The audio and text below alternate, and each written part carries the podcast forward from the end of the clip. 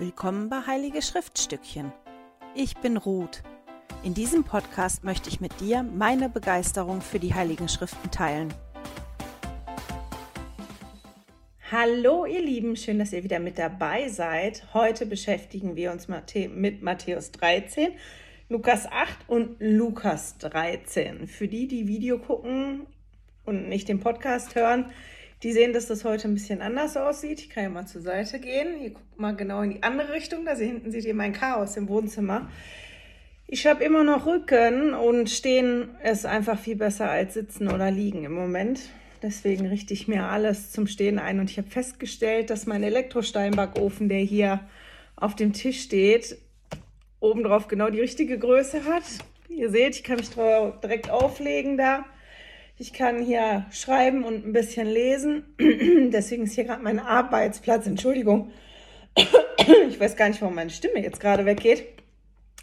Und deswegen sieht es heute ein bisschen anders aus. Ich bin auch wieder extrem spät dran, weil alles geht heute nur etappenweise und ich muss gleich kochen. Aber ich wollte vor allem einen Gedankengang mit euch teilen aus den Kapiteln, den ich mir rausgepickt habe. Bevor ich das mache, kommen wir zum Jesus der Woche. Das heißt, Namen, Titel und Umschreibung von Jesus, die ich gefunden habe in den Kapiteln. Mag sein, dass ich irgendwas überlese oder mir irgendwas nicht auffällt. Wenn euch was auffällt, was ich vergessen habe, könnt ihr mir das gerne schicken.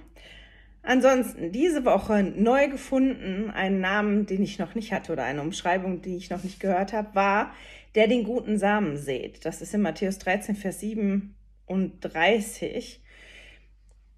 Über dem Abschnitt von dem Gleichnis steht in allen Bibelübersetzungen, die ich habe, immer das Gleichnis vom Seemann. Also man könnte auch statt der den guten Samen sät, Seemann sagen. Ich habe es noch nicht auf mein Jesus-Plakat geschrieben, weil ich mir noch nicht sicher bin, ob ich Seemann schreiben möchte oder der den guten Samen sät. Ich muss mal gucken. Vorgekommen sind diese Woche auch noch folgende Namen und Umschreibungen, die aber schon mal gewesen sind. Das war der Menschensohn bzw. Sohn des Menschen, Prophet, jemand, der Winde und Wasser gebietet und sie gehorchen ihm, und Jesus, Sohn Gottes des Höchsten. Da habe ich gedacht, ich zeige euch mal einmal kurz mein Plakat. Ich habe nämlich angefangen zu schreiben hier auf meinem schönen Ofen im Stehen. Und ich finde, ähm, das ist schon ziemlich hübsch geworden. Ich habe das ein bisschen aufgeteilt für mich. Ich habe auf, ähm, für die, die jetzt nur zuhören, ich zeige gerade mein Jesus-Poster und wie ich da die Namen drauf geschrieben habe. Ich habe über den Arm da alles, was mit Sohn zu tun hat. Dieser lange Teil vom Schal, der über dem Körper hängt, da habe ich die ganzen richtig langen Umschreibungen von Christus und den ganzen Rest, der kürzer ist, habe ich hier oben so um den Kopf drumherum geschrieben. Mal gucken, wie viele Namen das werden und ob das so hinkommt am Ende, wie ich mir das im Moment denke. Das mal eben wegtun, dass das nicht im Weg liegt. Genau. Dann steigen wir mal ein in die Kapitel. Teilweise in Lukas lesen wir ja Sachen, die wir vorher schon gelesen haben, mit denen wir uns beschäftigt haben. Aber es fällt halt auch auf, dass wir jetzt wie in die Gleichnisse einsteigen. Wenn man so das Neue Testament liest und liest, wie Jesus die Menschen gelehrt hat, könnte man zumindest den Eindruck bekommen, dass das eine Lieblingsmethode gewesen ist von Jesus, in Gleichnissen zu lehren. Und wir haben jetzt so ein ganzes Set an Gleichnissen, mit dem wir uns beschäftigen können. Und es fällt halt auf, dass die immer gleich anfangen. Und zwar mit dem Reich der Himmel oder mit dem Himmelreich oder mit der neuen Welt Gottes ist es wie Punkt, Punkt, Punkt, je nachdem, welche Bibelübersetzung man hat. In der Einheitsübersetzung und in der Lutherbibel von 2017 steht, mit dem Himmelreich ist es wie Punkt, also mit dem Himmelreich ist es wie mit und dann kommt immer die Geschichte. Bei mir in meiner Elberfelder Übersetzung steht, mit dem Reich der Himmel ist es wie und in der Guten Nachricht Bibel steht halt in der neuen Welt Gottes ist es wie Punkt, Punkt, Punkt. Und bevor wir jetzt einsteigen da drin, wie ist das denn? Welche Bilder benutzt Jesus dafür? Habe ich gedacht, wir sprechen oder ich sag mal kurz, worum es eigentlich geht. Beim Reich der Himmel, Himmelreich und so weiter. Und das könnt ihr unter anderem auch finden, wenn ihr im Leitfaden lest für diese Woche. Im, nee, das war nicht im Sonntagsschulleitfaden, das war im Leitfaden für den Einzelnen und für die Familie. Da kann ich jetzt gerade nicht reingucken, weil dann hört die Kamera auf, aufzunehmen. Ich nehme mit dem Handy auf. Habe ich jetzt vergessen, mir das auf dem iPad rauszusuchen. Aber da steht drin, dass Joseph Smith gesagt hat, dass es in all den Gleichnissen in Matthäus 13 und Lukas 8 und 13 um den Wachstum der Kirche in den letzten Tagen geht. Also wie wächst die Kirche hier auf Erde in den letzten Tagen? Wie wird das vorbereitet? Wie ist das? Wie läuft das? Darum geht's. Und ich finde es ganz gut, das im Hinterkopf zu haben, wenn man sich damit beschäftigt. Und ich habe gedacht, wir steigen jetzt mal ein und gucken uns die verschiedenen Punkte an. Das sind 1, 2, 3, 4, 5, 6. Sechs Gleichnisse, wo darüber gesprochen wird, wie es mit dem oder mit dem Reich der Himmel oder mit dem Himmelreich ist es wie. Dann einsteigen können wir in Matthäus 13 in den Versen 24 bis 30. Da geht es um den Weizen und das Unkraut. Und Jesus lehrt die da und sagt, halt mit dem Himmelreich ist es wie mit dem Weizen und dem Unkraut. Also so sagt er das eigentlich nicht. Er sagt, das ist wie mit einem, ähm, mit einem Menschen, der gute Samen auf seinem Acker säte.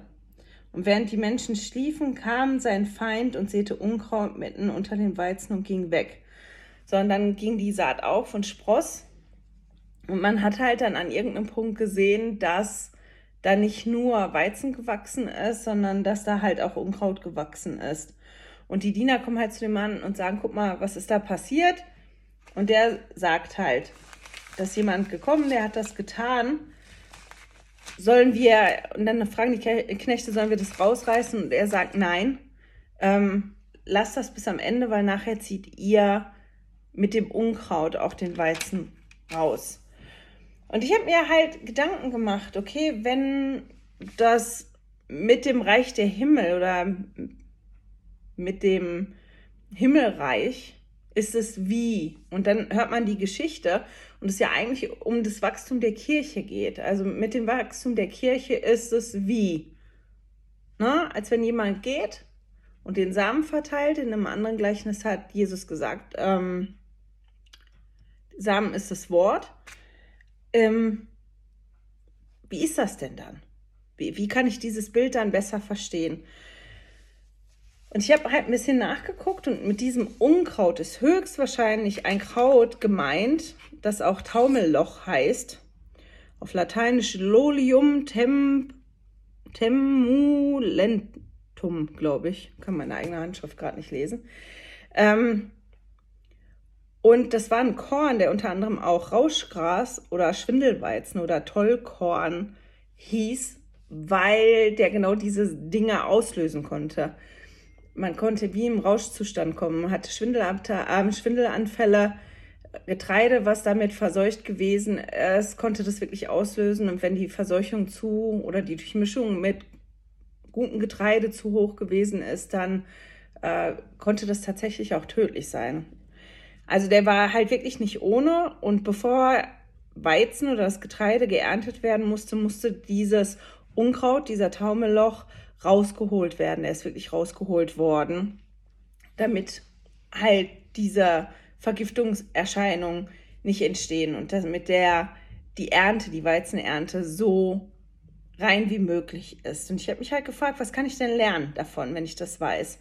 Und ich habe gedacht, ja, das ist, dass man, es braucht halt ein gewisses Wachstum der Pflanze, um zu erkennen, was ist jetzt Weizen und was ist dieses Unkraut, dieses Taumelloch? Die sehen sich ähm, im ersten Moment relativ ähnlich. Man kann es dann ähm, unterscheiden. Ich habe bei der einen Quelle gelesen anhand von den Blättern, bei der anderen Quelle anhand von der Ähre. Ich weiß es nicht, weil den gibt es wohl mittlerweile auch nicht mehr. Aber die Pflanze muss halt eine gewisse Weile wachsen, damit man das sieht. Und ich habe halt gedacht, naja, das ist halt auch heute noch so. Manchmal erkennt man am Anfang gar nicht, was ist denn jetzt das, was gut ist und was ist jetzt das, was schlecht ist. Manchmal muss man das auch erst wachsen lassen, um das so zu sehen. Und erst, wenn die Zeit der Ernte ist, erst wenn es wirklich am Ende ist, dann ist auch die Zeit, das auszusortieren. Und dann ist die Zeit zu gucken, okay, was ist denn jetzt gut und was ist schlecht? Und nicht vorher. Vorher wird dann nicht sortiert. Und ähm, ich habe gedacht, das ist halt auch bei uns so. Wir sollten nicht so gucken, ne? ist es gut oder ist das schlecht, das Wachsen und mich darauf konzentrieren, dass das Gute auch wächst. Und erst am Ende, ähm, ja, geht es darum. Und ich, ich persönlich bin nicht diejenige, die, die das dann aussortiert. Das war so der eine Gedanke, den ich mitgenommen habe. Aber den anderen Gedanken, den ich jetzt interessanter fand in, in dem Beispiel war, dass ja der Weizen hier und das Unkraut in dem Gleichnis wirklich zusammenwachsen. Das heißt, die können zusammenwachsen. Und der Herr hat jetzt nicht Angst, dass dieses Unkraut, von dem da die Rede ist, dem Weizen alles wegnimmt. Es gibt ja tatsächlich Pflanzen, wenn die wachsen, dass die den Lebensraum gefährden von dem anderen Kraut und das andere Kraut gar nicht mehr wachsen kann. Aber in dem Beispiel, in dem Gleichnis, ähm, die beiden konnten halt zusammenwachsen. Das Gute konnte auch mit dem Nicht-Guten, mit dem Schlechten zusammenwachsen. Und wenn ich das jetzt auf dem, das Wachstum der Kirche beziehe und dass ich ein Mitglied der Kirche bin, dass ich ein Teil vom ähm, Reich Gottes bin, heißt es für mich, ich kann wachsen, auch wenn um mich drumherum Dinge sind, die nicht gut sind. Und das ist gut möglich zu wachsen. Ich habe genug Raum, genug Erde, genug Nährstoffe, dass ich auch wachsen kann. Und ich finde das beruhigend, weil manchmal, wenn man Nachrichten hört oder wenn man sich umguckt und Dinge nicht begreift, oder könnte man daran verzweifeln. Aber es gibt halt immer noch genug Raum, dass das Gute wachsen kann, auch neben dem Schlechten. Und das ist was, was ich mitgenommen habe. Ich fand das relativ beruhigend. Dann kommt ein anderes Beispiel. Und zwar, dass es mit dem Himmelreich ist wie mit einem Senfkorn. Und das können wir nachlesen in Matthäus 13 in den Versen 31 und 32 und in Lukas 13, Vers 19. Und es geht darum, dass er sagt, das Senfkorn ist das geringste, also es ist ein ganz kleines und dann wächst da draußen ein Baum, in dem die Vögel auch sitzen können. Ich habe es halt wirklich nachgeschlagen. Baum ist es jetzt nicht, der aus einem Senfkorn wächst, Natürlich gibt es auch verschiedene Arten von Senf, die unterschiedlich wachsen, aber der, der Senf, der da wohl gemeint ist, das ist ein ziemlich großer Busch. Also im Vergleich zu einem Senfkorn ist das sehr groß und ich habe tatsächlich Senfsaat zu Hause. Ich habe die mal dabei. Ähm, reflektiert jetzt ein bisschen in der Tüte, aber dass ihr das mal seht, das hier jetzt gerade mein kleiner Finger, wie klein die Senfkörner sind, für die, die das noch nie gesehen haben.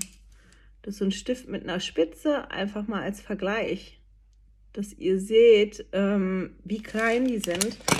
Und das ist schon erstaunlich, dass aus so einem kleinen Korn, wo man es gar nicht vermuten würde, so eine große Pflanze entsteht, die so groß ist, dass da sogar die Vögel drin sitzen können. Also das heißt, dass die so groß ist, dass die anderen Tieren Schutz gibt und, und einen Lebensraum gibt. Und das ist halt schon erstaunlich. Und das, was ich zum Beispiel mitnehme, ist, dass halt aus etwas Kleinem und Unscheinbarem was Großes werden kann, was für andere nützlich ist. Und auch, wenn wir uns manchmal so vorkommen in der Kirche, vor allem in Europa, klar, wenn ich jetzt in Utah lebe, ist das vielleicht eine andere Hausnummer, aber wenn wir hier groß werden, dann sind wir ja oft die einzigen Mitglieder der Kirche. Und um uns drumherum sind ganz, ganz viele andere. Und ähm, das Wachstum fällt uns vielleicht gar nicht so auf. Aber ähm, aus sowas Kleinem kann halt was ganz Tolles, Großes werden, was dann den Menschen drumherum wirklich nutzen kann. Und das finde ich total spannend.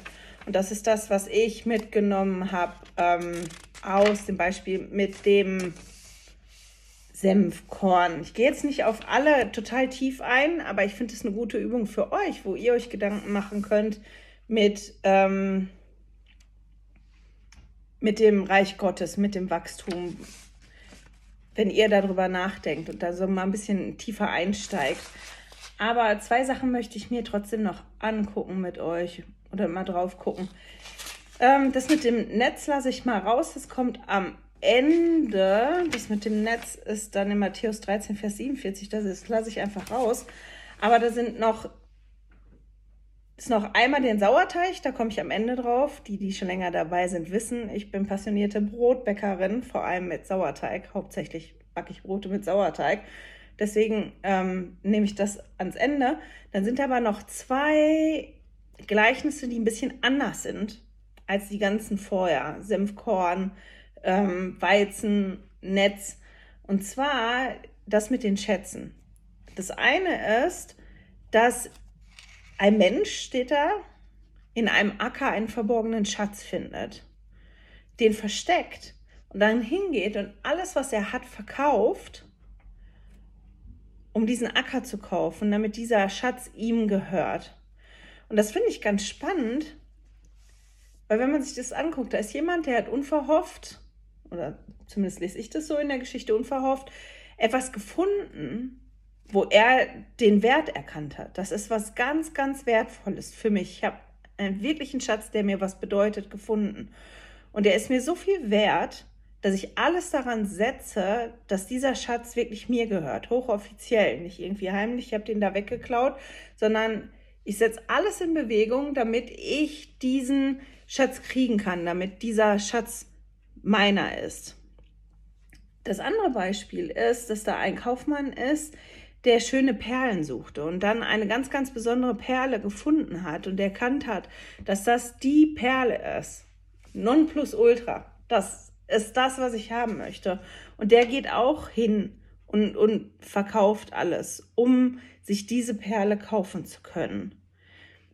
Das, was die beide gemeinsam haben, ist, dass die zwei Personen in den Gleichnissen erkannt haben, dass die da etwas ganz, ganz Wertvolles entdeckt haben. Und dass das so wertvoll ist, dass die alles andere dafür verkaufen und aufgeben, um das zu besitzen. Und das, oder die Frage, die so im Raum stand dann für mich, war, bin ich bereit für das Reich Gottes wirklich andere Dinge, die mir extrem wichtig sind, aufzugeben. Wie wichtig ist mir denn das Reich der Himmel? Wie wichtig ist mir das Himmelreich und der, der Aufbau des Himmelreiches? Ähm, wie wichtig ist es mir Teil davon zu sein? Und erkenne ich das überhaupt? Wo ist das? Und das ist auch was, was man so ein bisschen mitnehmen kann, ist, dass ähm, der eine sehr, sehr aufmerksam gewesen ist oder beide auch aufmerksam gewesen sind. Der eine hat gesucht nach etwas, der andere hat es gefunden, aber die waren beide so aufmerksam, dass sie das erkannt haben. Das ist auch was, was ich mich gefragt habe. Bin ich aufmerksam genug, um das wirklich zu erkennen, was wichtig ist? Und bin ich dann auch bereit dafür, andere Dinge aufzugeben? Ähm und meine ehrliche Antwort ist, kommt drauf an. Ich weiß es gar nicht so genau, ob das immer so ist. Ähm könnt ihr euch ja auch mal Gedanken drüber machen, über die Frage. Aber die beiden waren halt so ein bisschen anders als die anderen Gleichnisse. Aber wir kommen jetzt mal zurück zum Gleichnis mit dem Sauerteig. Einfach weil das eine Thematik ist, ähm, wo ich mich ein bisschen auskenne mit und die mich begeistert. Und ich das irre finde, dass in dem einen Satz, kann es ja mal vorlesen, das ist in Matthäus 13, Vers 33. 13, Vers 33, wo bist du da? Ein anderes Gleichnis redete er zu ihnen. Das Reich der Himmel gleicht einem Sauerteig, den eine Frau nahm und unter drei Maß Mehl mengte, bis es ganz durchsäuert war. Steht bei mir unten drunter das Maß, ein Hohlmaß von etwa 13 Litern ist. Und so ähnlich steht es auch in Lukas, das kann man in Lukas nachlesen. Ich habe gedacht, ich bringe euch mal meine Babys mit und zeige euch mal mein, meine Sauerteige, für die, die noch nie einen Sauerteig gesehen haben. Das ist jetzt mit dem Glas oder vielleicht drehe ich das mal um. Das ist mein Roggensauerteig, mein Weizensauerteig. Die sind jetzt frisch gefüttert oder die sind gerade noch, die habe ich gefüttert, die sind noch am Wachsen. Und es ist tatsächlich so, dass man mit ein bisschen Sauerteig, mit wirklich einer ganz, ganz kleinen Menge Sauerteig, ganz viel Mehl versäuern kann. Die sind dann wirklich durchsäuert, ist das Mehl dann. Ich weiß nicht, ob ihr das wisst, aber eigentlich ist Sauerteig auch nichts anderes als Mehl und Wasser. Wenn man sich einen Sauerteig züchten möchte, so sagt man dazu, wenn man sich den züchten möchte, dann mischt man am besten Vollkornmehl und Wasser und lässt das einen Tag stehen. Und dann mischt man da wieder Vollkornmehl und Wasser rein und lässt das wieder stehen. Und nach ein paar Tagen, wenn man sauber gearbeitet hat, hat man Sauerteig. Und Sauerteig ist was Großartiges, weil der nicht nur Volumen macht in einem Brot, der gibt nicht nur Brot, sondern auch anderen Gebäcken Aroma, der macht das Gebäck bekömmlicher für uns. Wir können das viel, viel besser verdauen wegen den Prozessen, die da stattfinden.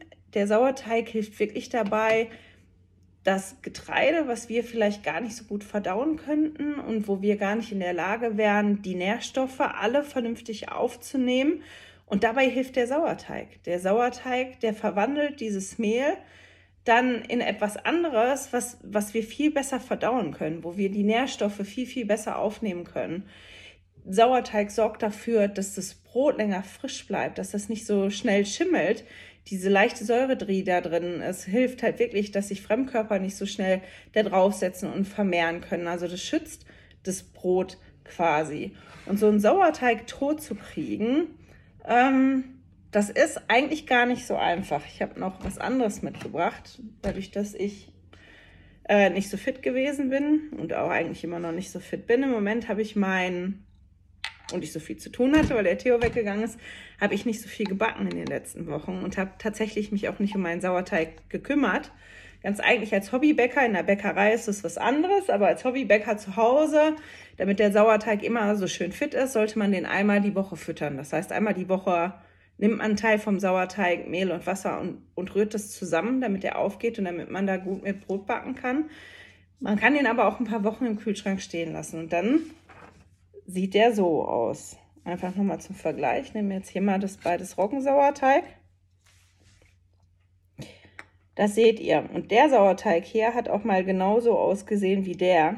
Der hat nur eine ganze Weile jetzt im Kühlschrank gestanden. Wenn der jetzt noch länger stehen würde, irgendwann setzt sich oben eine Flüssigkeit ab und man sieht es dann auch. Aber ähm, ich habe eine Bekannte, die nach über einem Jahr ihren Sauerteig aus dem Kühlschrank genommen hat, den einige Male gefüttert hat und der war dann wieder fit. Also wenn man ein bisschen Geduld und Liebe hat, kann man den immer wieder fit machen. Und ich finde das Beispiel so toll, gerade wenn man daran denkt, dass man arbeiten möchte im Reich Gottes, dass man möchte, ähm, dass wir das Jahr helfen aufzubauen. Das ist ja nicht irgendwas für irgendwann später. Wenn wir dann mal tot leben, leben wir da alle, sondern das geht um jetzt. Um jetzt, wie können wir ähm, das Reich der Himmel oder das Himmel, Himmelreich oder die neue Welt Gottes hier aufbauen? Wie funktioniert das? Und deswegen fand ich dieses Beispiel von Sauerteig so toll, weil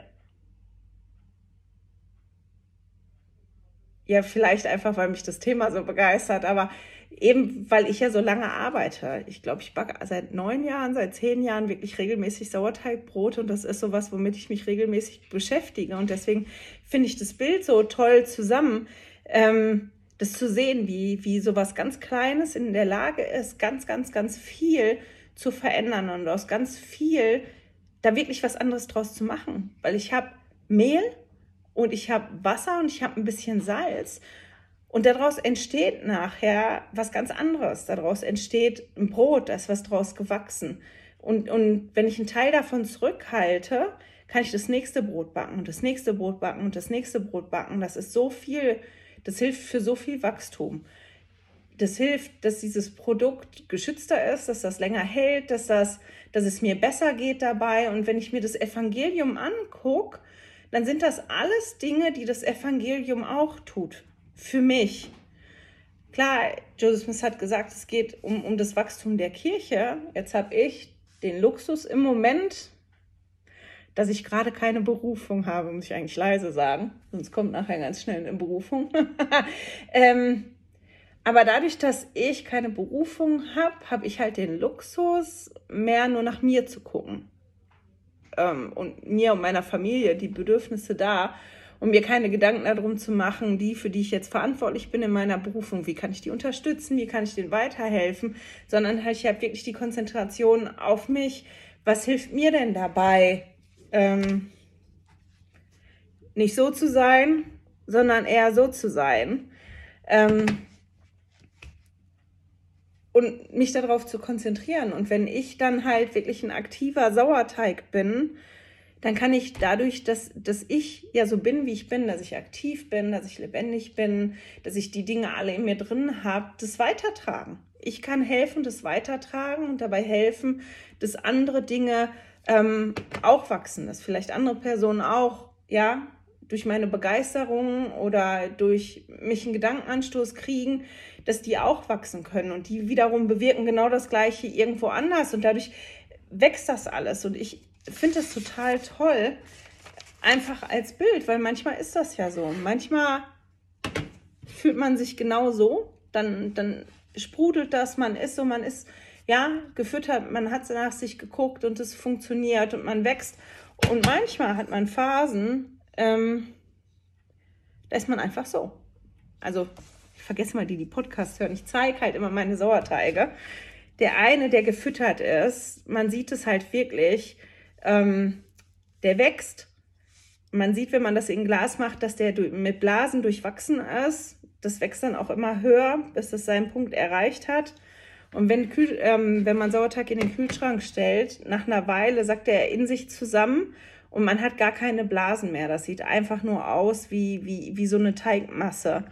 Und manchmal ist das doch so, oder? Dann hat man einen schlechten Lauf, dann hat man sich nicht um sich gekümmert, man hat sich selber nicht gefüttert, man hat nicht dafür gesorgt, dass man die geistige Nahrung braucht oder auch die normale Nahrung braucht, die Dinge braucht, die man braucht um lebendig zu sein, um zu wachsen, um, um, um von Luftblasen durchzogen zu sein, um, um das so weiterzugeben.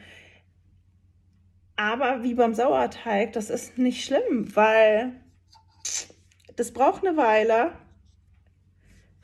bis der dann wieder so ist. Das braucht vielleicht drei, vier Mal füttern. Ich habe den jetzt, der stand jetzt vier Wochen im Kühlschrank und ich habe den jetzt dreimal gefüttert und der ähm, ist jetzt wirklich so toll, dass der wieder da ist. Also, ich glaube, ich bin jetzt ein bisschen abgeschweift. Ich hoffe, ihr versteht das noch. Das ist halt ein Thema, was mich begeistert. Aber ich finde das so toll, weil, weil ich denke, das ist so. Das Evangelium gibt mir, wenn ich das zulasse, all diese Dinge, die mich nähren und die mich stärken und die dafür sorgen, dass ich aktiv bin und dass ich so dabei bin und, und dass ich wachsen kann. Und ich kann wiederum anderen helfen, ja, zu wachsen. Und dann wächst halt das ganze, ähm, ja, das ganze Himmelreich, das ganze Reich der Himmel. Die Kirche wächst, ähm, ich wachse, ich, ich verändere mich, ich kann, ja, viele Dinge lernen. Und deswegen finde ich dieses Beispiel so toll. Aber ähm, das sorgt auch dafür, dass ich eine, eine bestimmte Resilienz habe, weil, wie ich ja gesagt habe, einen Sauerteig tot zu kriegen, da braucht es einiges. Ein bisschen Vernachlässigung, gut, der ist ein bisschen vernachlässigt, der ist ein bisschen saurer, der ist nicht so aromatisch. Wenn man da direkt ein Brot draus backen würde, das wäre nicht so der Oberburner, wird funktionieren. Aber ich glaube, das einzige Mal, als mein Sauerteig fast gestorben ist, ist, als ich in der Klinik gewesen bin für neun Wochen und der Ansgar so lieb war und meine Sauerteigpflege übernommen hat ich wirklich ausprobiert habe, wie wir nicht Teigkanne anmischen, damit wir nicht so viel haben, was wir nachher mal entsorgen müssen. Und der Ansgar hat den dann gepflegt und als ich zurückgekommen bin, hat der wirklich schlimm gerochen. Der war, also ich habe erst überlegt, ob ich den wegschmeiße und mir einen neuen Sauerteig züchte.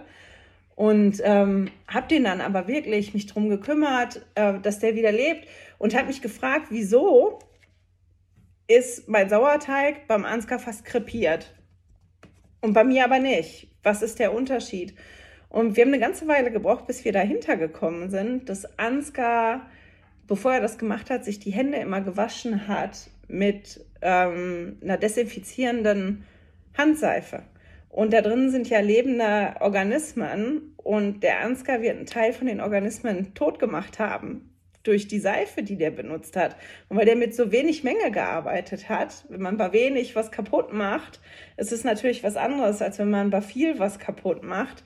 Und weil das über Wochen so gewesen ist, hat er halt wirklich fast den Sauerteig kaputt gemacht. und, und aber selbst da kann man sehen, selbst so Störfaktoren, die reinkommen, das braucht eine ganze Weile, bis der kaputt geht. Und eigentlich ist es auch bei uns so, wenn wir das zulassen, wenn wir regelmäßig probieren zu beten, wenn wir probieren regelmäßig in den Schriften zu lesen, wenn wir in der Kirche gehen und offen dafür sind, dass der Heilige Geist uns berührt, wenn wir probieren, unsere Bündnisse einzuhalten, wenn wir vom Abendmahl nehmen, wenn wir uns vielleicht sogar vorbereiten aufs Abendmahl, ja, und so weiter und so fort. All die Dinge, von denen wir ja auch immer gesagt kriegen, mach das.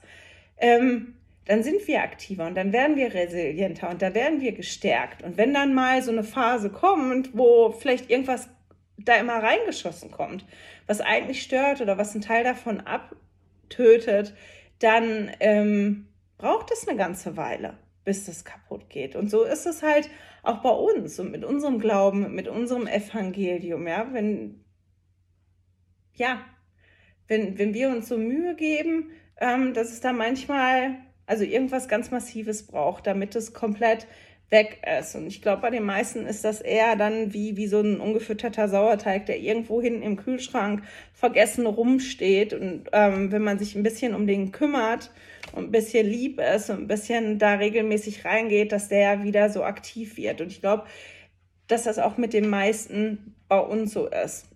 Und dass das gar nicht wirklich kaputt ist und irgendwo ist. Und deswegen finde ich dieses Beispiel so toll. Und deswegen habe ich auch gesagt, ich finde es faszinierend, wie in einem Satz, den er ja da benutzt, so viel drin stecken kann, wenn man sich ein bisschen mit der Thematik auskennt. Und ich glaube, dass das mit all den Gleichnissen ist. Wenn ihr euch Zeit nehmt und euch ein Gleichnis da rauspickt, was euch ein bisschen nahe geht und euch da ein bisschen drüber informiert oder euch da einfach Gedanken drüber macht, dass ihr da ganz bestimmt auch Erkenntnisse haben könnt. Ah, wie hat er das denn gemeint? Und ui, guck mal, da ist ja viel, viel mehr drin, als man das im ersten Moment so sehen würde auf dem, ähm, ja, im ersten Moment auf den ersten Blick. Meine Güte.